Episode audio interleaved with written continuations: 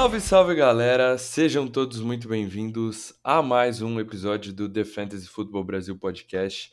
Meu nome é Murilo Gargano e, como sempre, estou acompanhado dele, nosso queridíssimo host, Pedro Palomares. Seja muito bem-vindo ao nosso podcast, Pedrão. Salve Murilão, salve galera ligada no The Fantasy Football Brasil Podcast. Muito feliz de estar de volta para mais um episódio, episódio 107, Murilão. 107, quem diria? Semana 5 batendo na porta. Amanhã tem simplesmente. Amanhã pra gente, né? Pra vocês hoje, porque a gente solta na quinta-feira. Washington Commanders contra Chicago Bears. Um jogo que eu tô bem ansioso pra Fantasy, viu? Tô com uma, tô com uma expectativa positiva pros dois lados, Murilão. É, Pedrão. Assim, não, não deve ser o jogo mais bonito do mundo, né? Mas pode ser um jogo bem interessante para fantasy, né? São duas defesas aí questionáveis que cedem bastante pontos aí para as outras posições. É, Washington acaba de vir aí de um, um jogo que levou para prorrogação aí contra o Philadelphia Eagles, né? É, o Terry McLaurin foi bem, Jahan Dotson anotou um touchdown, Sam Howell aparecendo ali como possível streamer ou uma boa opção de QB2. E do lado dos Bears, finalmente, meu, meu my guy Justin Fields mostrando, né, por que, que a gente apostava tanto nesse quarterback, não era só eu que estava comprando esse hype do Justin Fields. Foi muito bem, né? Só que tem um porém, foi bem contra a defesa do Denver Broncos, né? que tinha cedido 70 é, pontos aí para o Miami Dolphins na semana 3, mas o Justin Fields foi muito bem. Uma coisa interessante, ele foi bem pelo ar, né? É, passou de 300 jardas, anotou quatro touchdowns, né? Não foi nem tanto correndo com a bola, é, isso que chama atenção.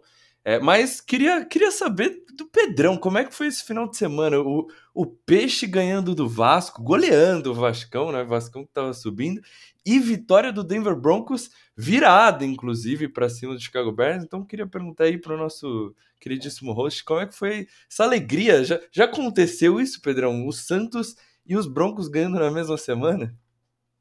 Obviamente que não, né? Os dois ganharem na mesma semana, quando um ganha, o outro tem que perder, né? E os Broncos, ultimamente, têm sido pior que o Santos, né? O Broncos ganhar um jogo é quase impossível, né? E da forma que aconteceu também, né? Acho que a gente até tava comentando no grupo, né? Tipo, pô, só os Broncos para fazerem esse time de Chicago parecer um bom time, para fazer o Justin Fields parecer um bom quarterback, né? E é, no, especialmente no segundo tempo do jogo, o time parece que mudou um pouco a pegada, especialmente a defesa, né, forçando turnovers é, em cima do Justin Fields. Né? Eu acho que assim, uma coisa interessante sobre o Fields é que muitas pessoas culparam o Fields sobre a derrota.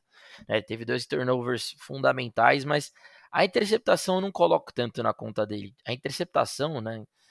É uma interceptação de jogo, cara. Se você for parar para pensar, todos os quarterbacks têm interceptações semelhantes à do Justin Fields.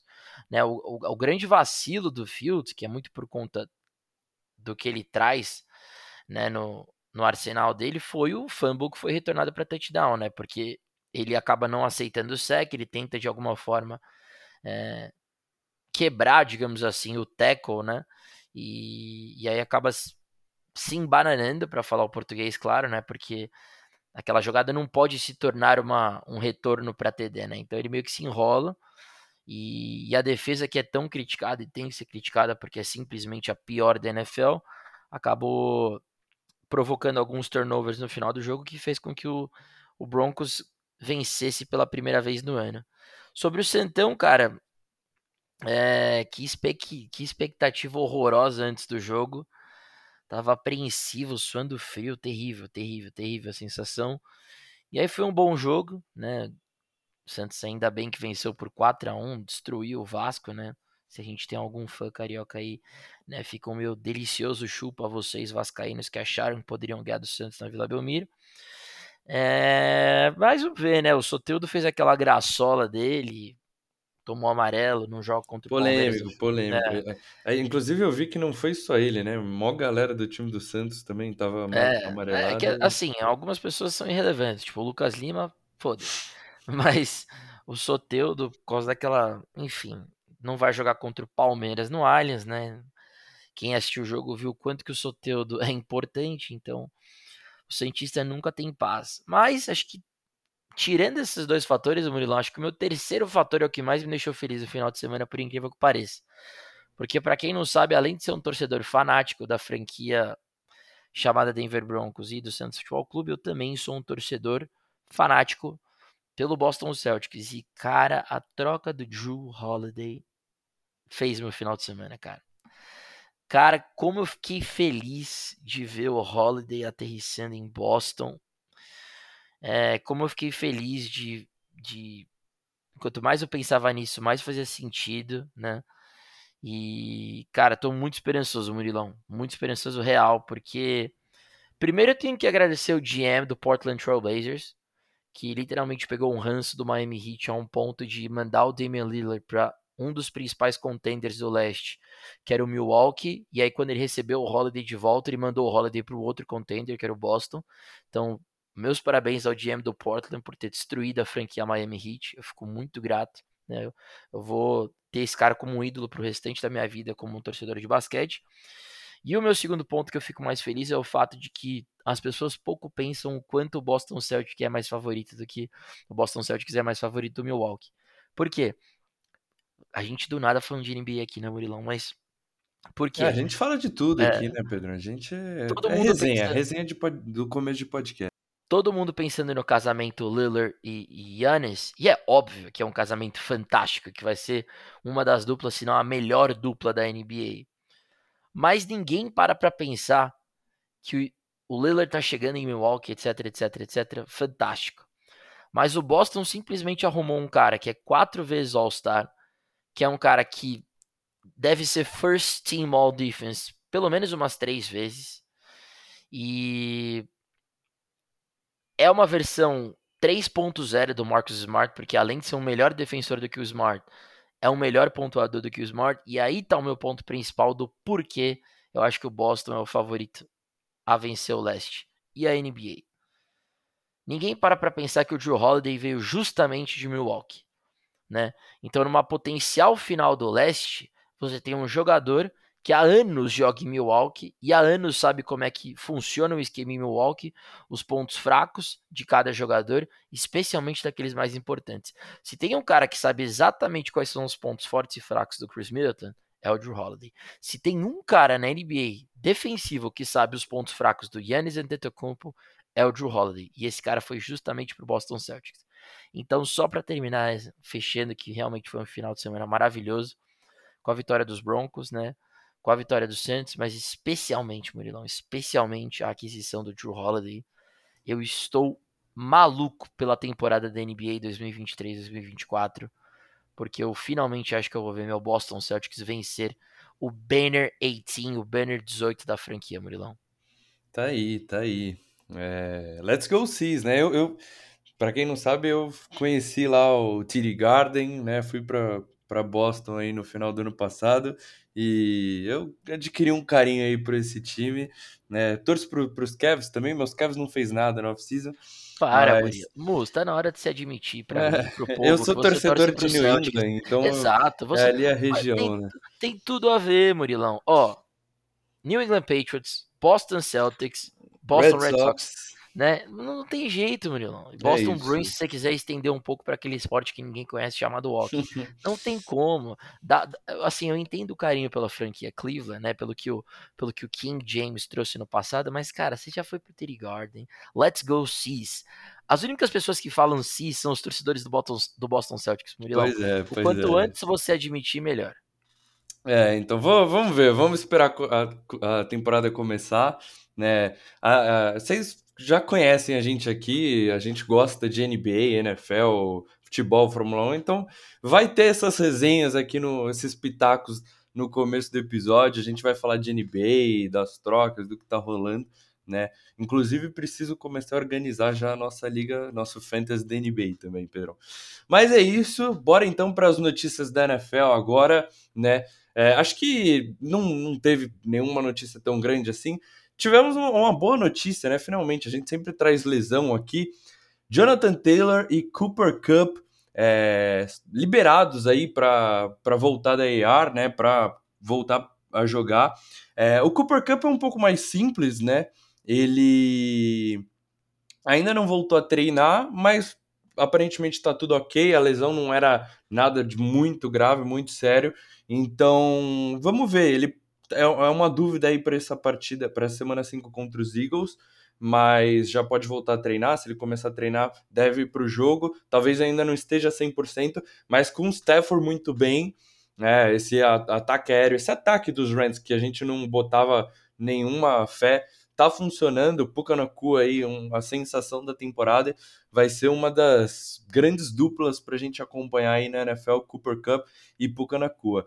Agora, o Jonathan Taylor, né, a gente já sabia dessa novela. Ele voltou a treinar, mas os reports que chegam é que ele ainda não tem vontade de jogar pelo Indianapolis Colts, né? É, muito se questiona que o motivo de ele ter ido para a List, né, não estava nem na ER, estava na Pup List, acho, o, o Taylor, né, é justamente por o time não ter trocado ele e não ter estendido o contrato dele, então ele não queria jogar.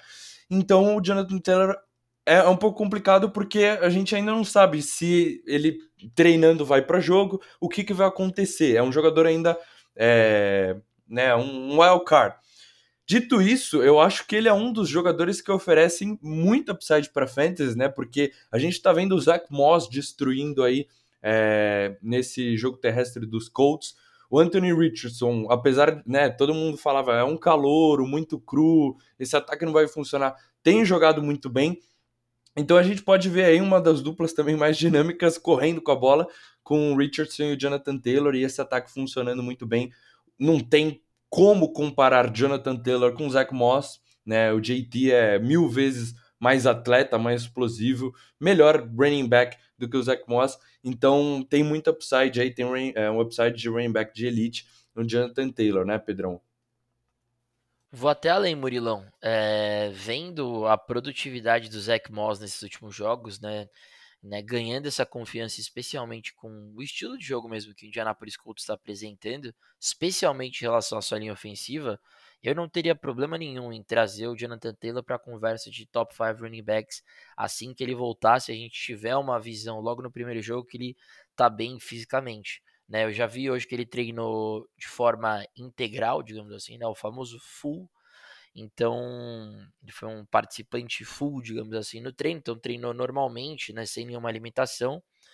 Então, é algo para a gente monitorar, porque se o JT tiver normal em condição de jogo, com que essa linha ofensiva dos Colts vem jogando, ele tem de tudo para ser um top 5 back, porque com a lesão do Nick Chubb, né, hoje, em termos de corredor da NFL, eu não vejo ninguém acima é, pro restante da temporada do que Jonathan Taylor e Christian McCaffrey no aspecto corredor. Só trazendo uma outra notícia, Murilão, que eu vi também que foi bem interessante. Tem o um podcast do Yahoo Sports com o Matt Harmon, que o Austin Eckler participa, né? O Austin Eckler é meio que o co-host do.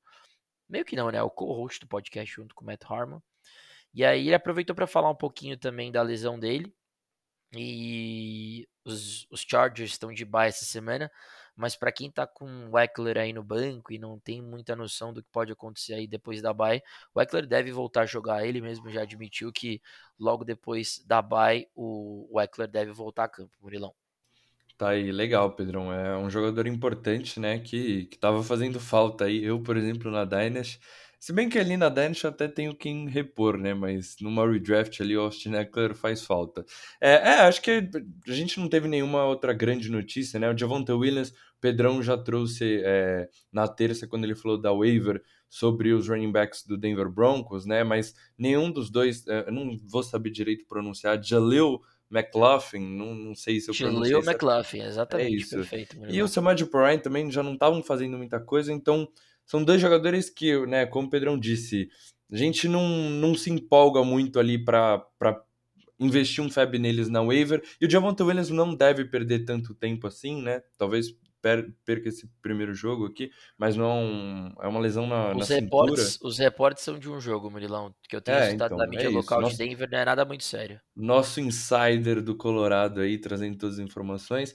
O Kenny Pickett também, que se machucou na última partida, é, parece que tá ok para essa semana 5 também. Acho que, se eu não me engano, os Steelers jogam no Monday Night Football, né? E, e para fechar aqui, talvez uma lesão aí num jogador mais importante, o T. Higgins, né? Sofreu uma lesão na costela E esse ataque dos Bengals já não vinha muito bem. O Higgins teve aquela partida lá com os dois touchdowns, mas de resto praticamente nada para fantasy. É, não tá treinando, né? E o time tem uma semana de bye na semana 7. Então, cara, vamos acompanhar. É, a gente ainda não tem muitas informações, né? Mas eu apostaria nele ficando de fora dessa, desse confronto contra os Cardinals. E aí, possivelmente, o time dando meio que até uma folga para ele, para ele se recuperar melhor. E aí, é, deixando para voltar com ele só depois da semana de bye, né? É, é, não sei se o Pedrão tem alguma informação melhor, mas acho que o Higgins vai ser um desfalque aí nessas próximas semanas. É isso, Murilão. Tô alinhado com você nessas informações sobre o Higgins. E foi o que eu falei ontem no episódio de waiver, né? Para quem acha que isso pode ser uma possibilidade até pro Tyler Board, né? Ter um step up, assim, virar o wide receiver 2 do time dos Bengals, foi como eu falei. Toda vez que o Boyd é o wide receiver 2 dos Bengals, né? Seja porque o Higgins especialmente perdeu por conta de lesão ou de Jamar Chase, o Boyd tem média de 13.9 pontos em ligas PPR para fantasy. Claro que a gente está falando de um Bengals ideal com Joe Burrow saudável, que a gente viu contra Tennessee foi justamente o oposto disso. Então foi por isso que eu deixei o Boyd como uma menção honrosa, até como um ponto de interrogação, porque o upside dele fica limitado justamente por conta da questão física do Burrow.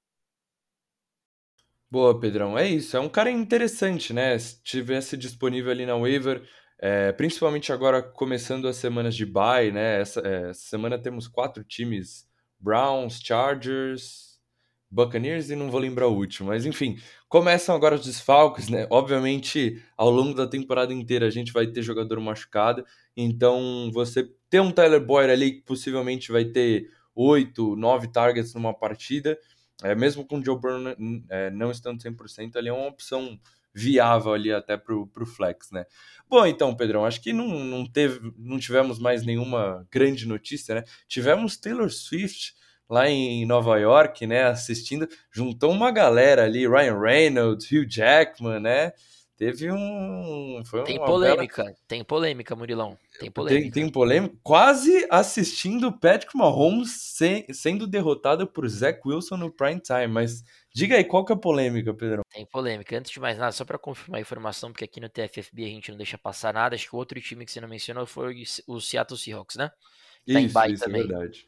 Isso. Aí é. Tá, a polêmica é o seguinte: o... muita gente tem reclamado, né? Os amantes da bola oval têm reclamado o tempo de tela da Taylor Swift toda vez que ela participa de um jogo de futebol americano. Claro que no primeiro jogo foi legal é, contra o time do Chicago Bears, mas os fãs da NFL começaram a, de certa forma, se revoltar com o tempo da Taylor Swift de tela no, no Sunday Night Football. E teve uma situação específica que foi realmente um pouquinho irritante, até para quem é fã do casal. No touchdown do Isaiah Pacheco, o Isaiah Pacheco ele entra na endzone depois daquela big run dele, ele vai fazer a dancinha do Pacheco que a gente está acostumado, cortam ele para mostrar a Taylor Swift. E aí, obviamente que, né, os, os fãs mais enaltecidos, não tão fãs da Taylor Swift, mas não, os fãs de NFL se rebelaram um pouco quanto a isso. E hoje, propriamente no podcast do, do New Heights, né, o Jason, o Jason Kelsey e o Travis Kelsey propriamente falaram sobre isso. Né, e, e eles mostraram um certo cansaço, né, que a NFL está abusando um pouco dessa história envolvendo o Kelsey, né, já está mais do que claro que ele e a Taylor estão juntos, estão namorando. E assim, obviamente, você conseguiu sua audiência, a NFL, o seu público aumentou, as Swifts invadiram o futebol americano, mas né, de certa forma tem passado um pouco do ponto, né, especialmente lá nos Estados Unidos, o tempo de tela que a Taylor Swift anda tendo nos jogos. E aí o Jason estava falando sobre isso, a NFL não está acostumada com isso, com tantos famosos indo aos jogos, com tanta gente importante no jogo de futebol americano. Aí ele falou, e fez a comparação com a NBA, né, no sentido de que a NBA já está acostumada, né? Antes dos jogos você tem os famosos no courtside, filma todo mundo e aí quando começa o jogo é o jogo, né? Então ele fez essa comparação de que é muito legal filmar antes do jogo começar, mas assim que o jogo começa, né, é, não é tão interessante. O próprio Kelsey falou que não é legal, até porque todo mundo é um ser humano, né? Às vezes você tá mandando um cheeseburger, o Kelsey fala, e aí a câmera pega você, aí o Jason brincou, brincou também, às vezes tá limpando o nariz e aí alguém e aí eles deram risada, mas essa é a polêmica aí da semana em relação a, ao tempo de tela da Taylor Swift durante os jogos, Murilão. Pois é, eu vi, eu não, ainda não escutei o podcast, mas eu vi os cortes, né, deles falando e realmente, imagina num jogo do Toronto se a cada bola de três do, dos Raptors cortasse pro Drake comemorando, E não, ia rolar, né? A, a NBA tá muito mais acostumada, a gente vê esses jogos dos Lakers, né, um monte de celebridade ali no... é, eu esqueci o nome do- dos assentos, courtside seats, né? Courtside, é, os, os na quadra, né? É, tem todos os astros de, de Hollywood. E a NFL realmente a gente não estava tão acostumado, de vez em quando aparecia um ou outro, né? Aquele, a- aquele astro que é da cidade e tudo mais, né? Mas, enfim, vamos, vamos dar uma acalmada aí no, no assunto Taylor Swift na, na NFL aí nas próximas semanas. Mas então, bora lá, Pedrão, começando aqui com os nossos buy lows e sell highs para esta semana 5, né? Eu vou começar aqui, já vou mandar, a gente já manda em sequência os dois, né? Depois você já pode trazer os seus. Vou começar com o Amari Cooper, é meu buy low para essa semana, né?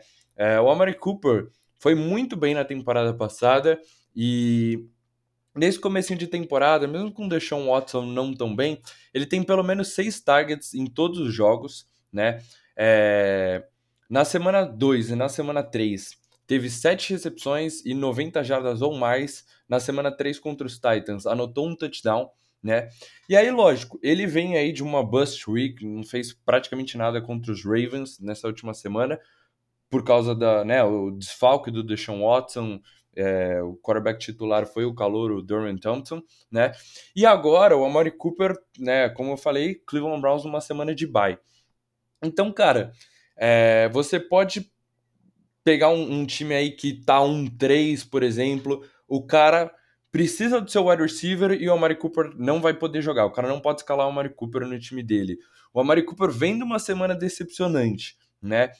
Por mais que eu não esteja tão otimista que o Deshaun Watson volte aos tempos dos Texans e seja um top 5 quarterback na NFL, eles estavam produzindo, né? Como eu falei, o Amari Cooper na semana 2 e na semana 3 teve ótimas atuações, né? E mostrou que, que consegue pontuar para fantasy. Temporada passada, jogando com Jacob Brissett, ele foi um dos melhores wide receivers para fantasy, né? Foi um top 10, top 12 wide receiver.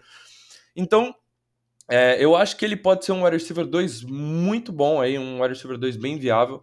E talvez pela essa necessidade de o, você não poder escalar ele agora, pela semana decepcionante, talvez você consiga comprar ele com um desconto, né? E como eu falo, é, eu, eu, gosto sempre de mencionar os próximos confrontos aqui em Buy Low e Sell High, porque é muito importante. Se você pega um jogador que vai ter matchups difíceis, é, cara, você não vai estar, tá, você não vai escalar ele com, tão, com tanta confiança, né? E aí os próximos sete confrontos do Amari Cooper, você tem 49ers, eu sei que não é a melhor defesa, né? Colts, Seahawks, Cardinals, Ravens, Steelers e Broncos, né? Mesmo a defesa dos 49ers tem cedido bastante, bastantes pontos aos wide receivers, né? Se a gente pegar dessas sete defesas, cinco estão no top 12 em pontos cedidos para wide receiver. Então acho que são confrontos aí é, que você pode startar o Amari Cooper é, com confiança, que ele pode te entregar um, uma boa semana, tem upside, é um cara que anota touchdowns, né? Um, um cara de big plays também. O Deshaun Watson provavelmente volta aí depois da semana de bye. É, e eu acho que ao longo da temporada ele, a gente pode até ver o Deshaun Watson evoluindo, jogando melhor. Então, cara, eu, eu, eu teria tranquilamente o Amari Cooper ali como o meu wide receiver 2. Se você conseguir dar um wide receiver 3, né? É, e, e, colocar mais alguma coisa para pegar o Amari Cooper, explorar aí talvez o time que tem o Amari Cooper, que tá precisando de alguém para escalar essa semana, eu acho que é uma opção interessante. Por exemplo, se você conseguir colocar o Curland Sutton e talvez mais um running back, mais alguma coisa para conseguir o Cooper. O Sutton é a minha opção de sell high, né, para essa semana. Ele é o wide receiver 23 até agora, anotou três touchdowns em quatro semanas, né?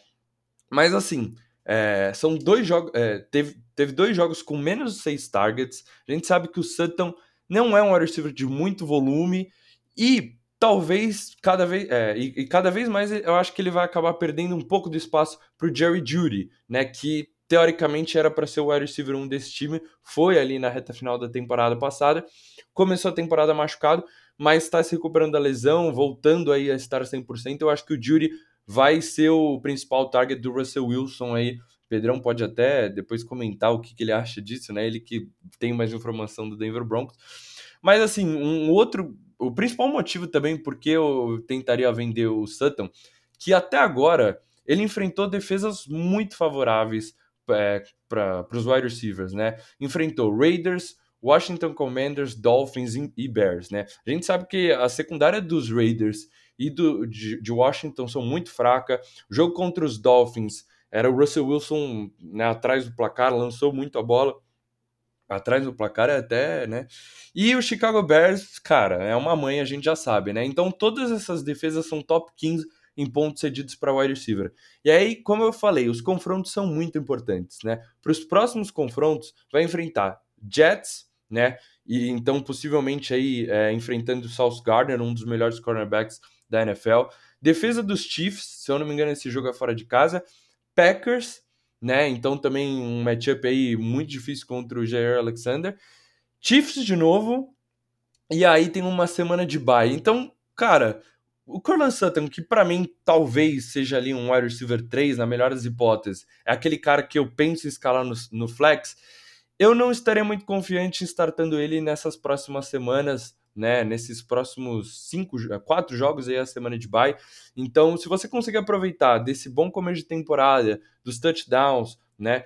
É, para tentar pegar um, um wide receiver 2, ou até mesmo trocar por um running back, trocar por um outro wide receiver 3 que, que que você tenha mais confiança, né, que tenha melhores confrontos. Eu, particularmente, também poderia até abrir aqui a chamada para um sell high no Russell Wilson, por exemplo, que teve os mesmos confrontos muito favoráveis aí nessas primeiras semanas e agora tem confrontos mais difíceis. E o Russell Wilson, é, até agora, tem sido um dos bons quarterbacks para fantasy, né? Talvez vai ter uma galera que já esteja mais, mais empolgada, falando, ah, o Russell Wilson voltou e tudo mais.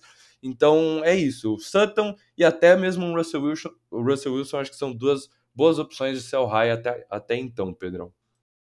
Boa, Murilão, é isso. Inclusive, enquanto você falava que os, os confrontos Denver Broncos vão ficar mais difíceis, eu fui abrir é, a schedule dos Broncos, é porque como um torcedor da franquia, eu quero sofrer.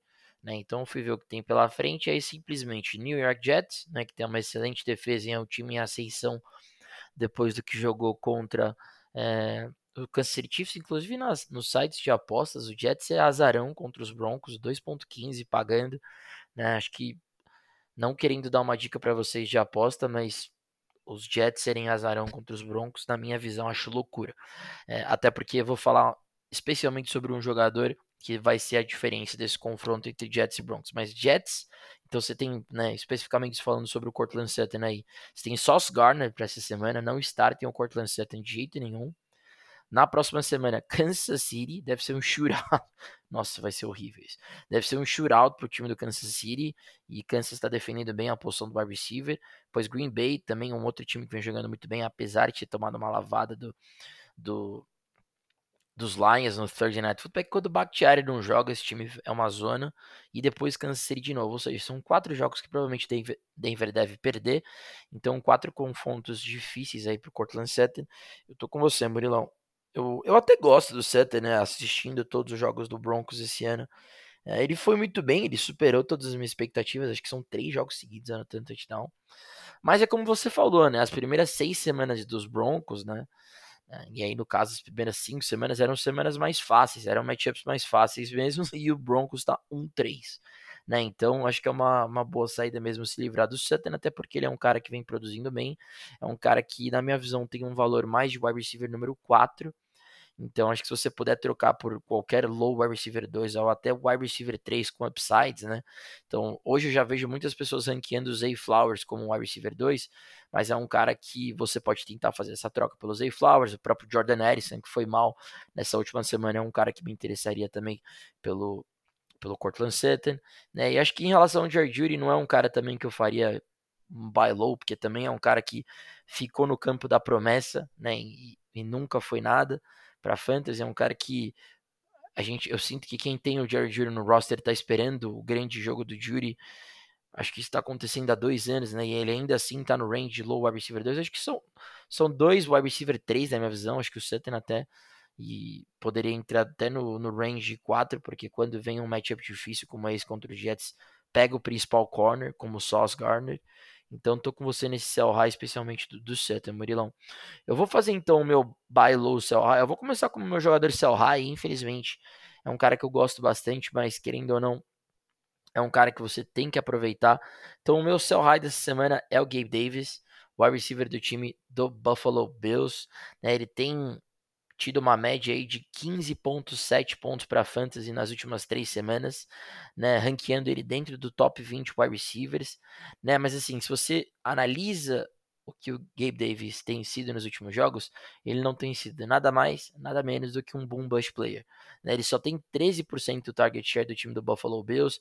É um cara que muitas vezes ele está sobrevivendo por conta dos touchdowns que ele anota. Né? Ele tem muita dificuldade em ter um volume de targets. E aí, como eu falei, se você analisa, é, ele tem três recepções né, em Deixa eu dar uma olhada só nesse número para eu confirmar. Mas, salvo engano, no último jogo, ou no jogo contra Miami, mas são, são pontos muito semelhantes referente ao Gabriel Davis. Eu tenho ele numa liga, eu posso confirmar para vocês. Mas é uma dificuldade imensa de arrumar número de targets. Então, teve um jogo que eu só queria confirmar, que eu acho que foi o jogo contra Miami. Estou com os números aqui agora. Contra Contra Washington, ele teve quatro targets, mas apenas uma recepção para 35 jardas, anotou o TD dele e salvou o dia dele para fantasy. Contra Miami foram três targets, três recepções, e aí anotou o touchdown dele e de novo salvou o dia dele para fantasy. Então, de novo, se você analisa o volume de targets do Gabriel Davis, são quatro targets, três targets, uma recepção, três recepções. Então, assim, os dois TDs, e ele já anota TDs nas últimas três semanas, tem salvado a vida, digamos assim, para a fantasy do Gabriel Davis. Então, provavelmente o owner que tem o Gabriel Davis não está se importando muito com isso. E o cara que vai receber a troca pelo Gabriel Davis, o cara vai olhar as últimas três pontuações dele, 21, 10 e 15. Pô, o cara tá indo muito bem para fantasy. Né? Mas a verdade é que, de novo, ele está se salvando por conta dos touchdowns. Quando você analisa esse time do, do Buffalo Bills, os targets eles são muito mais seguros, obviamente, para o Stephon Diggs, mas também para o James Cook e até para o Dalton Kincaid, que foi mais targetado do que o Gabe Davis nesse último jogo. De acordo com o PFF, a expectativa de pontos para o Gabriel Davis é de apenas 9 pontos. Então ele tem batido essas médias muito é, por conta dos TDs. Né? Então, como eu venho dizendo, se você pode trocar esse cara por um cara com upside, como por exemplo o Zay Flowers especialmente. Mas se você pode trocar ele, às vezes, por um rookie com upside, no Jordan Addison, até propriamente no Tank Dell, são trocas que eu faria, porque eu acho que o Gabriel Davis tem sido esse boom bust player, e conforme as semanas forem rolando, a gente vai ver eventualmente semanas em que ele não vai conseguir entrar na endzone, e aí ele vai ter 3, 4 pontos para fantasy, e aí é o famoso ice, é o famoso gelo em cima do valor do Gabriel Davis, então aproveitaria para trocar é, o Gabriel Davis enquanto ele vem atuando bem para fantasy, Murilão. E por outro lado, o meu sell high, cara, o, o meu buy low, desculpa. Gente, para tudo que vocês estão fazendo, tudo que vocês estão fazendo e vão atrás do Chris Olave. Né, eu tinha até separado um outro nome para o Murilão, que é, inclusive, vou dar um spoiler para vocês, era o Zay Flowers, que é outro cara que eu gosto bastante é, de targetar, mas assim, a gente precisa falar da partida de 0.9 pontos do Chris Olave e o porquê que você tem que all in nele se o owner dele tiver com qualquer receio. Até vou fazer um shout-out pro Rod Baroni aqui, um cara que joga muito com a gente, eu sei que acompanha o pod, ele cansou de receber nessa semana ofertas pelo Chris Olave, e o Rod, obviamente, é um cara extremamente inteirado, até tentou fazer um buy low de um cara meu que eu gosto também, que é o JSN, né, que acho que vai ser mais utilizado nessa segunda metade da temporada, mas o Chris Olave é o segundo em mais targets sem anotar um touchdown na NFL. É, se você analisa o, o rate percentage do Chris Olave em termos de estar livre da marcação, ele é top 5 da NFL, por, é, ele é top 5 da NFL por PFF no sentido de estar livre da marcação e poder receber um passe. Então é claro que essa é, essa semana ruim que ele teve muito está atrelada ao que aconteceu com o Derek Carr, de ele ter ido jogar lesionado, de ele não estar bem para jogar, né? Então isso muito afeta claramente na produção do Chris Olave. E aí é o que a gente fala, o que, que é o buy low? O buy low nada mais nada menos do que é você aproveitar uma semana e oferecer jogadores que tiveram uma boa semana para fantasy, né, por um cara que você acha que só teve uma semana ruim, mas em termos de ranking ele vai produzir muito mais. Então, em ligas full PPR, o Olave teve 1.4 pontos para fantasy essa semana. Então eu estaria disposto a literalmente oferecer qualquer coisa entre o wide receiver 15 ao wide receiver 24 para o Olave. Vou dar um exemplo: DJ Moore. DJ Moore foi um cara que teve uma excelente semana 4, literalmente destruiu o time do Denver Broncos. Eu trocaria ele pelo Chris Olave, mas sem pensar. Por quê? Porque provavelmente a gente vai ter um Derek Carr saudável na semana 5. E a própria comissão técnica do New Orleans Saints enfatizou o quanto que precisa colocar a bola na mão do Chris Olave, né? Porque é o principal wide receiver desse time. Se você analisa o número dele na semana 3, 18.4 fantasy points, né? Então assim, é um cara que tem muito, mas muito upside de não ser top 12, mas como ser top 10 da NFL, né? E do fantasy esse ano. Então se você puder trocar qualquer desses wide receiver 2 que tiveram boas semanas para fantasy, então Terry McLaurin e DJ Moore são os caras que mais me vêm à cabeça, que foram extremamente produtivos. Se você consegue combinar os dois em algum package pelo pelo Chris Olave, eu estaria disposto a fazer. Para vocês terem noção quão all-in eu fui no Chris, no Chris Olave, eu ofereci literalmente Jameer Gibbs e DJ Moore pelo Chris Olave e o meu nobre amigo Rod Baroni não aceitou. E ele tá certo, porque é uma troca que eu acho que o Jameer Gibbs, obviamente, vem tendo dificuldade para estar no campo, com o tanto que o Monty vem jogando. Por um outro lado, DJ Moore, apesar de ser um wide receiver extremamente talentoso, a gente não sabe que Justin Fields a gente vai ter week to week. Então, esse é o nível de all-in que eu tô em cima do, do Chris Olave. Então, eu até tinha separado o Zay Flowers, acho que é um cara que vocês têm que extremamente atacar também como opção de buy low, mas nada, na minha visão, se compara ao buy low que você pode fazer em cima do Chris Olave essa semana, Murilão. Boa, Pedrão. Concordo, concordo com as chamadas, né? O Gabe Davis, a gente já, já discutiu isso aqui. É um cara que você starta e reza para ele anotar esse touchdown que salvou aí as últimas três semanas, para ter uma big play, mas não é um cara consistente, né? Então você não starta com confiança. É, e, pô, o Chris Olave é um baita buy, né? E concordo também com o Zay Flowers, inclusive sobre essa sua troca aí, achei até interessante, porque, assim, dependendo do, do manager ali, se estiver precisando de um running back, eu acho que é uma troca bem justa, bem válida, né? Você pode pegar um Jamir Gibbs ali para ser um seu RB3, é um running back que vai ter upside, né? Um running back muito explosivo, muito talentoso. Se, é, se acabar ganhando mais é, tempo no campo, pode produzir melhores números. E o DJ Moore, né? Eu, eu tinha até trazido ele como sell high semana passada, teve aí uma boa, uma boa atuação contra os Broncos. É, queria até saber sua opinião sobre o DJ Moore, Pedrão, porque, é, enfim, ele, ele já vem aí de algumas boas atuações, né? O Justin Fields jogou melhor contra o Denver Broncos, e aí vou até trazer a discussão para o Fields, né? Temporada passada a gente viu também um Justin Fields horroroso no começo da temporada, a comissão técnica fez ali algumas mudanças, começou a deixar ele correr mais com a bola, e aí teve aquela, aquela segunda metade, né? O resto de temporada fantástico do Justin Fields, que levou a gente a acreditar no, no hype do Fields sendo um QB de elite. Ele teve três confrontos teoricamente difíceis aí nas primeiras semanas, jogo contra os Packers, Buccaneers, Kansas City Chiefs, que ele obviamente foi mal, e aí, uma atuação fantástica contra os Broncos. E aí, se você olha os matchups do Fields, né? E aí, consequentemente, do DJ Moore também. É, eu até trouxe isso, que os matchups eram bem favoráveis para o DJ Moore na sequência. É, teve contra os Broncos semana 5, contra Washington, semana 6, Vikings, Raiders, Chargers, Saints, talvez seja ali uma defesa um pouco mais difícil, Panthers, Lions e Vikings, né? Então, se a gente olha no, no Sleeper, né, a plataforma que a gente usa, tudo verdinho aí, é, cara, eu, eu começo até a acreditar que o DJ Moore não seja mais um sell high, que dá para você confiar nele, né? Tá sendo até bem targetado para o Fields, é, pode ser ali até uma opção de wide receiver 2. E o Fields pode ter aí uma ressurreição aí na, na temporada, vamos dizer assim. Pode ter uma boa sequência nesses matchups. Foi o que a gente viu temporada passada, quando ele teve confrontos mais fáceis, por exemplo, contra a defesa dos Lions, contra a defesa dos Dolphins, é, que cediam muitos pontos é, para o ataque adversário na temporada passada, ele teve aquela, aquelas partidas de 40 pontos para Fantasy, né? Então, queria saber sua opinião aí, o que, que você acha dessa duplinha Justin Fields e DJ Moore nessa sequência de confrontos favoráveis, Pedrão? Moça, foi literalmente perfeito, né? É, antes de responder a sua pergunta, viu o Rod Baroni como a troca era boa?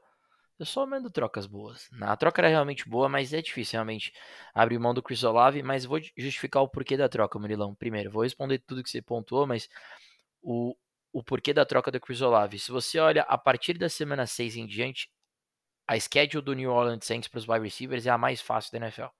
Né? A, a partir da semana 6 vira completamente a chave da, do schedule do New Orleans Saints e por PFF se torna a schedule mais fácil para wide receivers no fantasy. Então, o Chris Olave literalmente tem o melhor schedule aí para wide receivers a partir da semana 6, então por isso que eu estava tentando de tudo para trocar por ele. E justamente eu fui no Chris Olave por conta que eu olhei isso que você falou agora. O DJ Moore, depois da semana 5 que ele teve contra os Broncos, primeiro que quem assiste o jogo, quem assiste o jogo, fica nítido que o problema não era o DJ Moore né? Até porque ele conseguiu salvar duas semanas. Na semana 2 contra a Tampa, com o Field jogando que jogou 3.40 pontos e, numa, e na semana 3 contra o Kansas City, né? Naquela horrorosidade no, no apagar das luzes, de novo, anotou um TD e aí teve 11.60 pontos para Fantasy. E aí veio contra a Denver, teve um target share de 31%, 9 recepções, 8 targets, 131 jardas, médias de 14 jardas por recepção e um TD. Então, assim, segunda semana seguida anotando TD também. E aí, como você falou, confrontos seguintes: Washington, Minnesota, Las Vegas, Chargers e Saints. Só verdinho, só matchups bons para o DJ. Minha visão sobre o DJ. Essa semana eu já tenho ele muito mais high do que eu tinha na semana passada. Vou exemplificar como. Eu tentei demais trocar o DJ pelo Calvin Ridley na semana passada. Por algum milagre, os deuses do fantasy me permitiram que essa troca não saísse e hoje eu já não faço essa troca. Tem muita gente ranqueando o rest of the season Calvin Ridley do que o DJ Moore, eu não concordo, porque com esses matchups fáceis que tem pela frente e com a instabilidade do jogo do Trevor Lawrence e das catches que o Calvin Ridley, dos targets que o Calvin Ridley vem recebendo, para as próximas seis semanas, eu prefiro o DJ Moore. Então meu ponto é, o DJ Moore, se você tá 2-2, 3-1, 1-3, 0-4, ele é perfeito para te dar um boost no seu recorde, porque eu imagino que o DJ Moore vai ter boas semanas de agora em diante, até por isso que ele vai estar no final do episódio. Por um outro lado, o playoff schedule do DJ Moore é um pouco mais difícil, né, obviamente. Então até por isso que eu tentei fazer a troca especialmente em relação ao Chris Olave, porque além de eu achar que ele tem um ranking rest of the season maior do que o DJ Moore, a schedule dele consegue ser melhor do que a do DJ Moore. Mas respondendo finalmente sua pergunta, tempos melhores virão para Chicago. São matchups fáceis contra times é, que você pode enfrentar.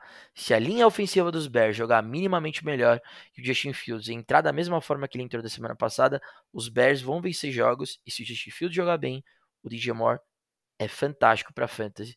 Não à toa que eu tinha ele como um top 15 wide receiver e imaginava que ele podia bater o range de wide receiver 1. Essa última semana foi wide receiver 7 em ligas FPPR, então eu tô com uma expectativa muito positiva para o DJ Moore, até por isso que eu tenho ele no final do episódio, Murilão. Boa, Pedrão. É isso. Já, já demos um spoiler aqui, né? E para fechar aqui nosso, nosso quadro de trocas, é, Pedrão trouxe um, um dado aqui, uma informação bem interessante. É, são os quatro jogadores mais trocados, segundo o PFF ou segundo o Yahoo. Agora, agora esqueci, me fugiu da memória, Pedrão. Segundo, é... segundo o Sleeper, Murilão. Boa, segundo o Sleeper, então, os quatro jogadores mais trocados nessa última semana, né? E os quatro nomes são Brees Hall, Damon Pierce, Jalen Waddle e Michael Pittman, né? Então eu e o Pedrão vamos aqui rapidinho discutir rapidinho esses jogadores, se eles são um buy, se são um hold, se são um sell, né? É, o Brees Hall, na verdade, vou depois até, já dando um spoiler, ele vai aparecer mais pra frente no, no episódio. Eu vou deixar com o Pedrão, para mim é um, um super buy, né? Talvez o maior buy de todos. Como o Pedrão vai trazer ele é, mais tarde, eu não coloquei como meu buy low aqui para não ficar repetitivo, mas, enfim, sai um report aí, o Brice Hall é um baita de um talento. A gente viu o Zé Coulson jogando um pouco melhor, então o Brice Hall aí é um buy incrível, né? O Damian Pierce eu já tinha né, eu trouxe ele algumas semanas atrás aqui como um céu. É, foi, foi bem até nesses, nessas duas últimas semanas, mas, cara, não, não é um running back que me atrai muito. Ele, em nenhum jogo dessa temporada, teve mais de 3,5 jardas por carregada.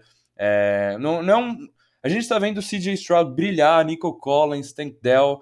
É um time que é, não, não vai funcionar tão bem assim pelo jogo terrestre. O Damon Pierce não, não tá tendo aquela explosão. É, teve muito volume, por exemplo, nesse jogo contra os Steelers, porque o time estava na frente do placar, né? E aí ele teve mais de 20 carregadas, mas não, não tem recebido muitos targets, né? Muito. É, não tem recebido trabalho é, de passes. Né? Semana 3 contra os Jaguars, anotou um touchdown ali que meio que salvou a semana dele. Então, cara, é, é para mim, pode ser um hold ali como um low RB2, mas se você conseguir um RB melhor por ele, né? É, não, não tem uma sequência interessante aí de confrontos que você possa explorar e, e aí o Damon Pierce vai ter mais upside. Então, para mim, é, vai praticamente um céu. O Jalen Waddle, né, assim como o Brees Hall, acho que é um dos grandes buys aí que a gente tem até então na temporada porque a gente está vendo a explosão que é esse ataque do Miami Dolphins, né? A qualquer momento, a qualquer semana, pode anotar 50 pontos. A gente está vendo Devon Chain anotando um monte de touchdown, né? E, e cara, Dylan Waddle até então não teve nenhum grande jogo, mas é, enfim, pode acontecer a qualquer momento aí uma partida de 150 jardas e dois, dois touchdowns. Dylan Waddle para mim é um baita de um wide receiver 2 né? Então, se você conseguir comprar ele com desconto, eu faria sem, sem pensar. E o Michael Pittman, para fechar, né? É, era um cara que a gente não apostava muito no começo da temporada por causa da incerteza do Richardson. Teve aí três semanas fantásticas, né? E decepcionou agora na semana 4. Eu não, não me desesperaria, né? A gente viu que o Richardson consegue ser um quarterback é, né, decente, consegue é, manter um, wide receiver produtivo. O Michael Pittman teve 11, 12 e 11 targets nas três primeiras semanas, né? Teve oito recepções nos três jogos, né? Anotou um touchdown. Então, cara, para mim é um, uma boa opção de wide receiver 2. Se vocês conseguirem um buy low nele, é, depois dessa atuação fraca, né? Apenas uma recepção é, contra os Rams, eu, enfim, daria de tudo para conseguir o Michael Pittman para ser ali um meu wide receiver 2 ou até mesmo um ótimo flex. É, então acho que é isso, né? O Brees Hall e o Jalen Warren, duas ótimas opções de buy. O Michael Pittman também, uma, uma, opção de buy. E o Damon Pierce, cara, eu não sinto muita confiança. Se você conseguir trocar ele para um RB2 mais, mais explosivo, que te traga mais upside, eu acho que é uma opção de céu interessante, né, Pedrão? O que, que você acha? Boa, Murilão. Cara, para mim são quatro buys. E aí eu vou te explicar o porquê, porque tem graus de buys, tá? O, o principal buy para mim, desses quatro nomes, neste momento, é o Bruce Hall. Infelizmente, o podcast vai ao ar só na quinta-feira, então talvez a gente pode ter perdido o timing, ainda mais com o reporte que saiu que o Robert Sala vai finalmente unleash, soltar o Bruce Hall, no sentido de que não vai mais limitar o número de carregadas do Bruce Hall. Quem assistiu o jogo com o Kansas City viu. Teve seis carregadas, teve uma carregada em específico, que ele explode no meio do campo, e é uma big run. E aí você vai falar, pô, Pedro, mas foi uma carregada. O Bruce Hall faz isso todo jogo. Todo jogo ele teve uma big play. E aí, não quero me antecipar, mas o nível do bounce back game contra os Broncos vai ser assustador. Por quê? Os jogadores, quando eles têm. Esses jogadores profissionais, né?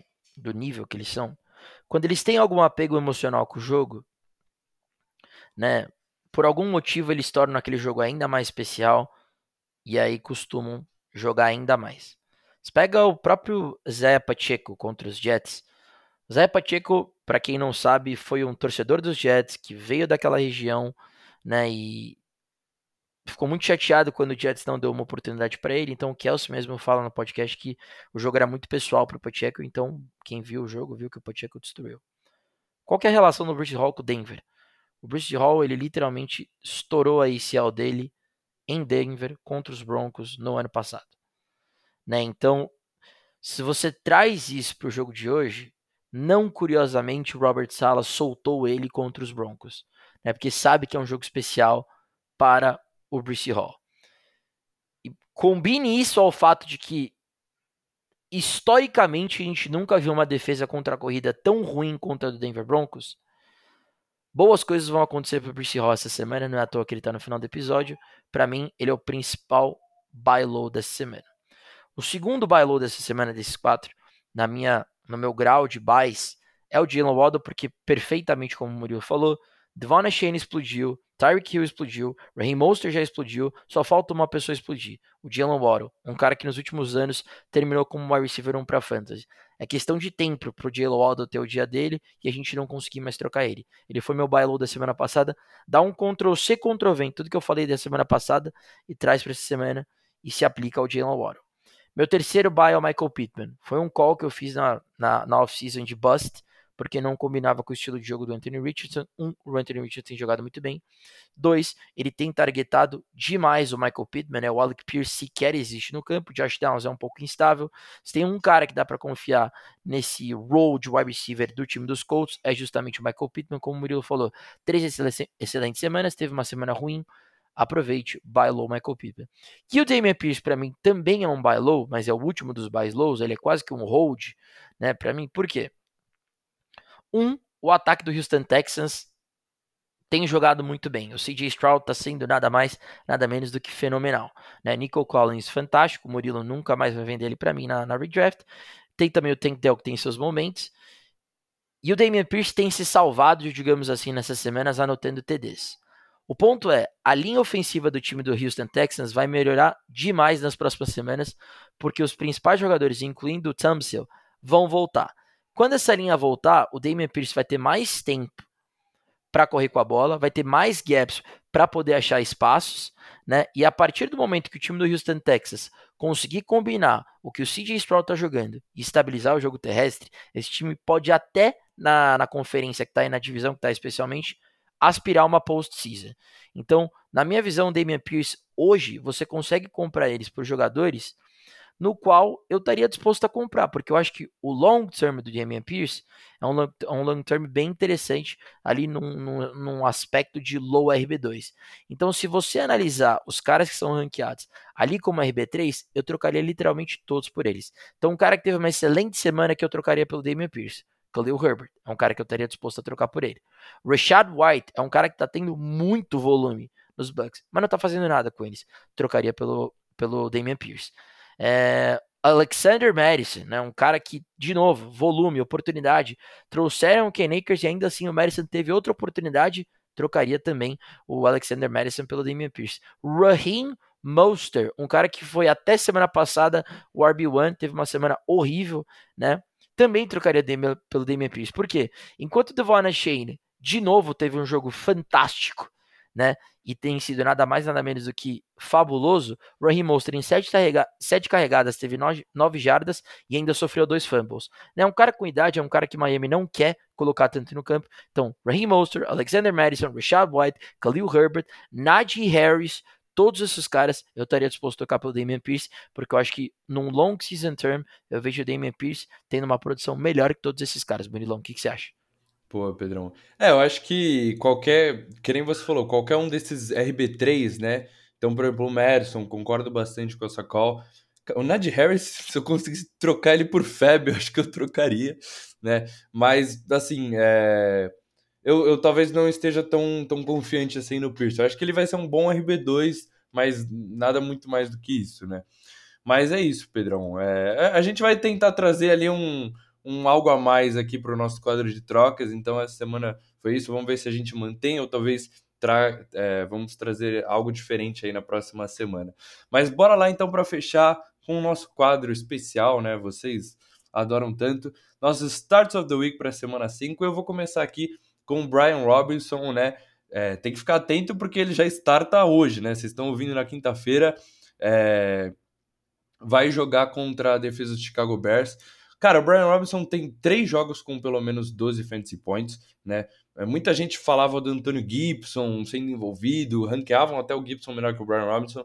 Esse backfield é do Robinson, né? Ele é um, um workhorse, assim, no sentido de que ele tem todas os, as carries desse time.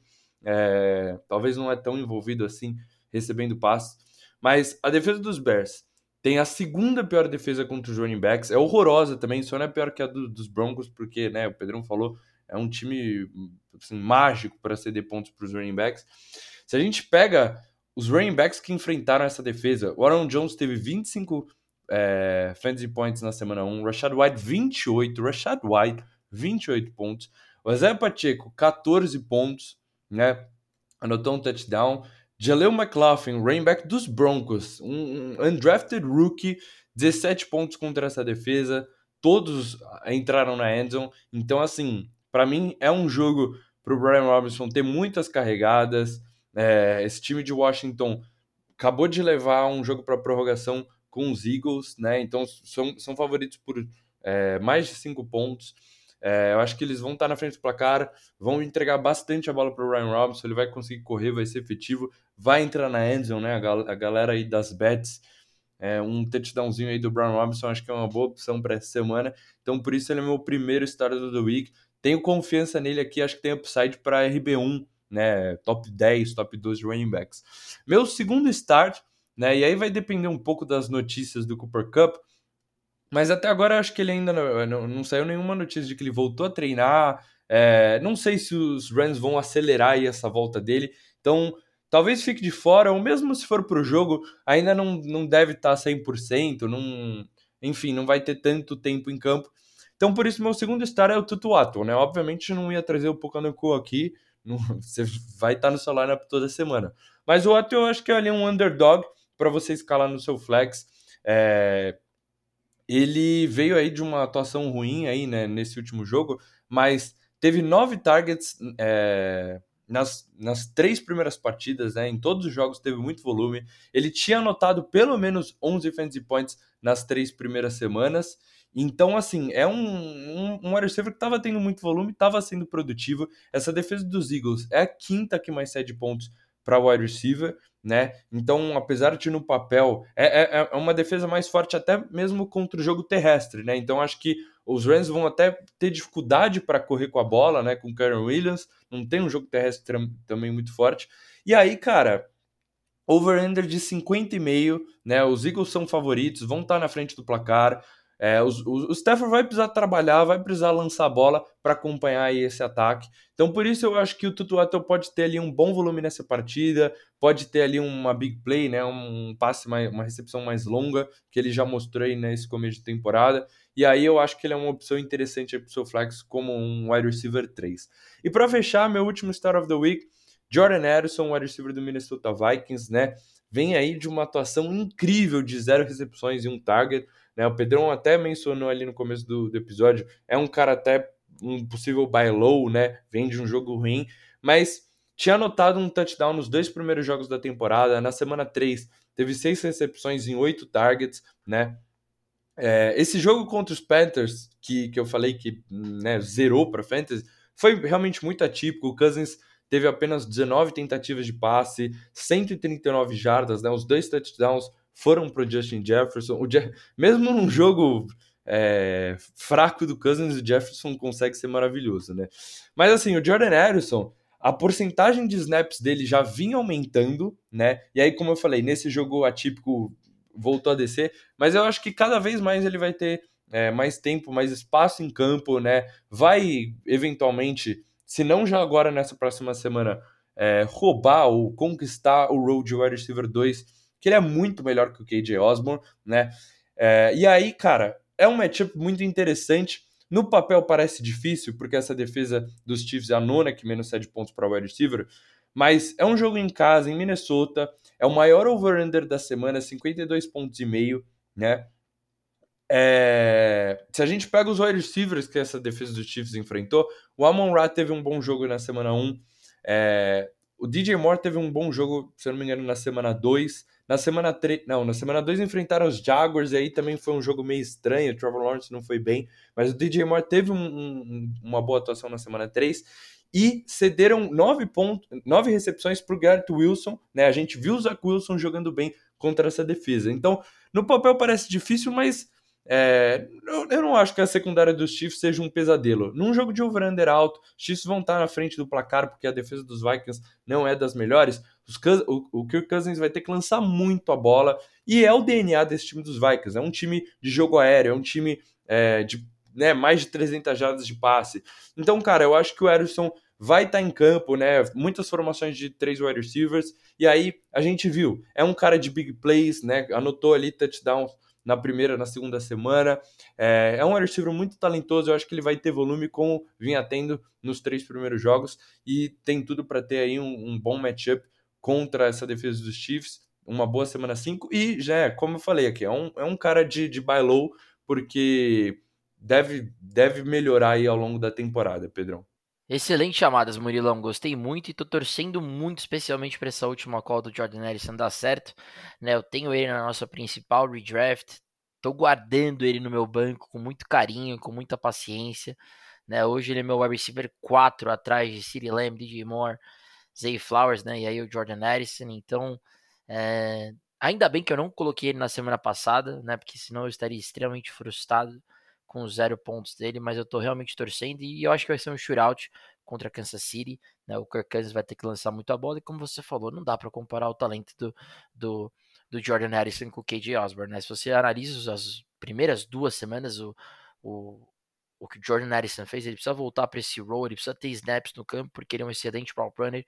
Quanto mais tempo ele tiver no campo, mais tempo ele vai ter para se livrar da marcação e poder produzir uma big play. Vou começar com os meus três starts, Murilão, e o meu primeiro start vai talvez para o maior start da semana na minha visão, né? Com todo o roteiro que ele tem passado de não ter tido boas semanas para fantasy, de agora ter de certa forma sido liberado para poder tocar na bola quantas vezes quiser. Meu primeiro start é o Bruce Hall running back do time do New York Jets, fã do TFFB, nosso caro telespectador ou telespectadora que acompanha a gente e gosta do nosso trabalho. Se você cansou do Bruce Hall no seu lineup e por algum acaso está pensando em trocar ele ou tá com ele no seu banco, imediatamente tire ele. Imediatamente tire ele enquanto você me escuta. Eu vou esperar aqui. Eu vou esperar você tirar ele e colocar. Já fez isso? Então tá. Então deixe ele no seu lineup porque o Bruce Hall vai enfrentar simplesmente a defesa que historicamente nunca cedeu tantos pontos para o running back como a defesa do Denver Broncos está cedendo. São em média 43,95 pontos cedidos em média aos running backs do time adversário. Ninguém, nenhum time na NFL permite mais corridas para o running back quanto o time do Denver Broncos. Esse é o primeiro Start of the Week que eu faço que eu tô feliz de falar, porque eu posso ressaltar o quanto a defesa do Broncos é ruim. São ao todo 105 corridas contra o time do Denver Broncos. Ninguém na NFL força tanta corrida contra os times que enfrentam o Denver Broncos. Nenhum time tem tantas jardas cedidas correndo quanto a bola contra o Denver Broncos. São 613 jardas cedidas ao longo de quatro semanas.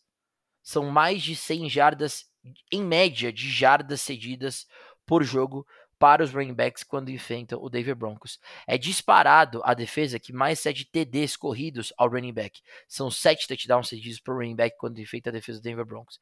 E é óbvio que, além disso, é a defesa que também cede mais TDs para os running backs recebendo a bola. É a, literalmente são quatro TDs. Então, é fantástico isso no aspecto negativo.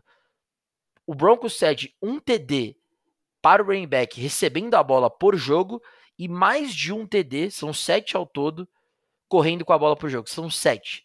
Então é uma defesa desastrosa, horrorosa, pavorosa, correndo, defendendo a corrida.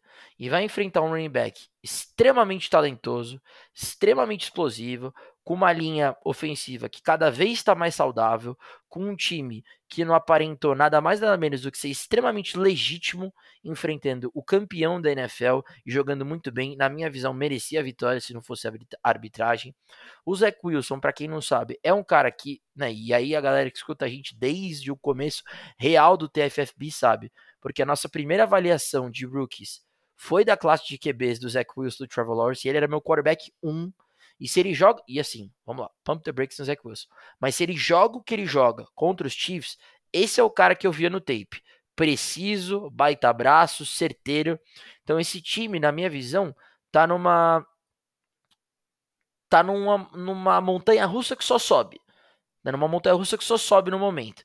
E com o Bruce Hall, né? E claramente o Dalvin Cook não tem a menor condição de participar de uma BBC, porque ele aparenta ser estar completamente horroroso, né, com os toques na bola que ele tem, se o Brice Hall, realmente, como saiu o reporte essa semana, tiver pelo menos 15 toques na bola, ele vai destruir os Broncos. Se esse cara tiver 20 toques na bola, ele pode ser o running back número 1 para fantasy, mesmo com Christian McCaffrey, mesmo com Devon Shane, que tem sido fantástico. O Brice Hall, na minha visão, ele tem de tudo para terminar no top 5 running backs essa semana. É meu principal start para essa semana o Brice Hall, porque combina talento com a narrativa do jogo, com tamanha pavorosidade que é a defesa dos Broncos defendendo o running back. Vou para o meu start número 2, Murilão. Sam Howell, quarterback do time do Washington Commanders, enfrentando a segunda defesa que mais cede pontos para o quarterback no fantasy, que é a defesa dos Bears. Cara, a gente tem tido uma montanha russa também em relação ao Howell, porque ele começou muito bem, teve uma semana 2 muito boa, né? A gente falou, pô, o Howell é o cara, jogou muito bem, foi muito bem contra os Broncos, né? Anotou 35 pontos, comeback win contra os Broncos lá em Denver. Aí veio o jogo contra os Bills, muito mal, né? Lançou quatro interceptações. Começa a narrativa do four round quarterback, né? Que é isso que a gente deveria esperar dele, né? E não sei o quê. Só que aí vem o jogo contra uma excelente defesa, que é a defesa do Philadelphia Eagles, e o Sam Howell performa muito bem e o Commanders teve chance de vencer o jogo contra o time do, dos Eagles. E quando você analisa o jogo do Sam Howell, foi um jogo que, se você analisa o tape, são passes certeiros. São passes na rota certa, no alvo certo, são passes bonitos, são passes de quarterback titular da NFL. Então, quando a gente analisa os números do Howell, 41 tentativas, 29 passes completos para 290 jardas, um TD, e aí vem um número que me interessa bastante, e é um número que me chama muita atenção: 6 carregadas para 40 jardas. Né? Então, uma média de 6,67 jardas por carregada. O Sam Howell, além de ser um cara que, lança, que lançou bem a bola e foi muito bem contra os Eagles, é um cara, e eu falo isso desde a precisa, é um cara que corre com a bola e gosta de correr com a bola.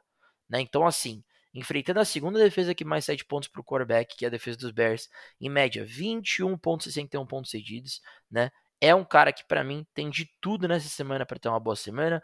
Eu concordo 100% com o Murilo, o Ryan, o Ryan Robinson é uma excelente chamada. Para mim, todos os caras, os principais caras desse jogo, Sam Howell, Brian Robinson e Terry McLaurin, todos têm que estar no seu line, porque todos têm uma possibilidade gigantesca de ter boas semanas para fantasy. E para fechar, meu último start of the week é ele, como eu já tinha dado spoiler, DJ Moore, wide receiver do Chicago Bears, também envolvendo esse jogo do Thursday Night Football. Tô me comprometendo aí com dois jogos para hoje, né, para vocês. Então, dois caras que você tem que pôr no seu lineup. Cara, a defesa do Washington, ela não é top 5, top 3 contra o wide receiver, mas é top 7. É a sétima defesa que mais 7 pontos para o wide receiver no Fantasy. São 43,23 pontos cedidos é, para o, o wide receiver em média, para os wide receivers em média, quando enfrenta essa defesa do Washington. E um número que me chama muita atenção é a defesa que mais cede touchdowns para o wide receiver na NFL neste momento. São seis TDs cedidos para o wide receiver pela defesa do Washington Commanders. E aí, uma coisa que a gente tem que chamar atenção, e eu vou buscar aqui, porque infelizmente eu não tenho ele em nenhum uma liga minha, mas é muito importante você analisar o que o wide receiver 1 de cada equipe faz quando enfrenta essas defesas. Se você analisa o jogo do A.J. Brown na semana passada, nessa última semana, contra o time do Washington, 13 targets, 9 recepções, 175 jardas e 2 touchdowns. Tudo bem, o A.J. Brown ele pode ser mais talentoso do que o DJ Moore, mas não é tão mais talentoso assim. Eu dou a vantagem de que em talentos o A.J. Brown pode ser mais talentoso, mas não é tão mais talentoso. O, o DJ Moore ele é extremamente extremamente talentoso. Ele é um baita de um wide receiver. Se a gente for ranquear em termos de top 10, em termos de talento, o DJ Moore tem que estar tá lá. Porque é um cara extremamente talentoso e é um cara que tem sido prejudicado pelo poor quarterback play que ele tem tido. Mas no momento que o Justin Fields teve um bom jogo, o DJ Moore automaticamente explodiu para fantasy. Então, na minha visão, essa é uma ótima semana para você targetar o DJ Moore. É uma semana que cede pontos suficientes para o receiver é, é uma defesa, desculpa, que cede pontos suficientes para o wide receiver, é a defesa que mais cede TDs para o wide receiver e é uma defesa que tem dificuldade de enfrentar o alpha wide receiver do time. E o DJ Moore é o alpha wide receiver do Chicago Bears, então eu finalizo o meu start of the week com o DJ Moore, wide receiver do Chicago Bears, Murilão. Boa, Pedrão. Cara, eu adoro as três calls, né? O Brees Hall, a gente falou rapidinho, para mim é o, o maior buy low, né? Porque é um running back extremamente talentoso é, e, cara, a gente já. É, ele não tava. É, ele estava sendo limitado né, pela comissão técnica dos Jets, então era uma questão de tempo até darem os toques na bola para ele, darem o, o volume para ele, né? O Dalvin Cook não tem feito nada até então. E, como você falou, o Zach Wilson mostra alguns sinais. Então, se esse, é, com uma defesa muito forte, com um quarterback minimamente competente, se esse ataque conseguir funcionar, e aí o Brice Hall, maravilhoso que é correndo com a bola, tem tudo, tem upside aí de, de top 10 running back ou até mais. Então, era, era uma questão de tempo até ele aparecer aqui. Com... A gente tá trazendo de Start of the Week, mas na verdade é como se fosse um buy low também, né? O Sam Howell, numa das ligas eu preciso de um QB, que meu QB tá de buy, de Smith de buy. Coloquei um bidzinho ali, alguém roubou ele de mim, então tô sem quarterback, mas é um ótimo start para essa semana, né? Um ótimo streamer em ligas de um quarterback, um bom start em é, Superflex. E o DJ Moore, como eu falei, é um cara que a gente tá tendo mais confiança. Então, é um gosto também aí da, da chamada. É isso, Pedrão. Finalizamos aqui mais um episódio de uma hora, né, para manter nossa tradição. Seus apontamentos finais aí pro, pro episódio de hoje. É isso, Murilão. Muito feliz de ter participado mais uma vez de um episódio do TFFB, né? E vamos que vamos para a semana 5 com os nossos conteúdos. Eu tenho falhado na missão com os nossos ouvintes de não ter aparecido mais no final de semana. Né? O Murilão que tá sempre lá nos domingos respondendo a caixinha de perguntas. Toda vez que o Murilo tá um pouco né, com compromissos, eu costumo substituir ele e responder as caixinhas, mas eu fiz as, as, as bets lá e acertei 3 de 3 e depois eu tenho falhado na missão de aparecer no sábado, na sexta que seja, para trazer um pouquinho do recap do Thursday Night Football, e trazer um pouquinho de apostas esportivas também, que é um assunto bem legal, que está bem em alta. Então, prometo me comprometer mais. Eu tenho sumido ali na, na sexta, no sábado. Né? Então, essa semana eu devo aparecer no final de semana para lembrar vocês de escutar o nosso podcast, para quem não tiver escutado. E também para trazer um pouquinho aí de impressões de apostas esportivas, né? E também um recap aí do TNF, que a gente tem bastante jogador, né? Brian Robinson, DJ Moore, é... quem mais? Brian Robinson, DJ Moore, Sam Howell como os starts da semana. Então a gente tem bastante coisa aí no, no, no TNF que vai valer a pena assistir, Murilão. Valeu mais por um episódio. Boa, valeu, Pedrão. É, eu, eu já entro ali no, no domingo, já vou entrando no clima da NFL, então adoro responder as perguntinhas de vocês. Essa última semana não teve tanta perguntinha, né? Então mandem lá. É, e quanto às, às, apostas, confesso que eu não, não tenho coragem de dar dica para vocês aqui. É, só head, só head, tá complicado o negócio. Mas eu acabei adotando até uma estratégia é, interessante, né? Ao invés de você enfim, apostar boa parte da sua banca em algumas apostas específicas, você pega um jogo ali, vai selecionando odd tudo. Quando você vai ver, tá dando odd de 250 reais, né? Aí você deixa, aposta um real ali, vai que bate, você fica ali na torcida. É, semana passada, ou semana, é, semana é a famosa, passada. famosa fezinha, né, Murilo? Exato, famosa ali a jogar na Mega Sena, né? Semana passada eu fiquei numa parlay de oito times pela derrota dos Cowboys. Se os Cowboys tivessem ganho batendo o headcap, ia bater uma aposta com um odd de 150, alguma coisa assim. E, enfim, sempre fica faltando um negocinho, né? Esse que é a beleza das apostas. Mas é isso. Então, Pedrão possivelmente aparecendo aí para dar uma dica para vocês. Eu não, não tenho essa coragem, não vou ferrar vocês, né? Os, os Starts of the Week já já estão suficiente. Mas é isso, galera. Valeu aí por todo o apoio, por estarem acompanhando a gente. Valeu, Pedrão, por mais um episódio. Tamo junto até o domingo, né? O Pedrão aparecendo aí, talvez depois do Thursday Night Football. E até o próximo episódio, até semana que vem. Valeu!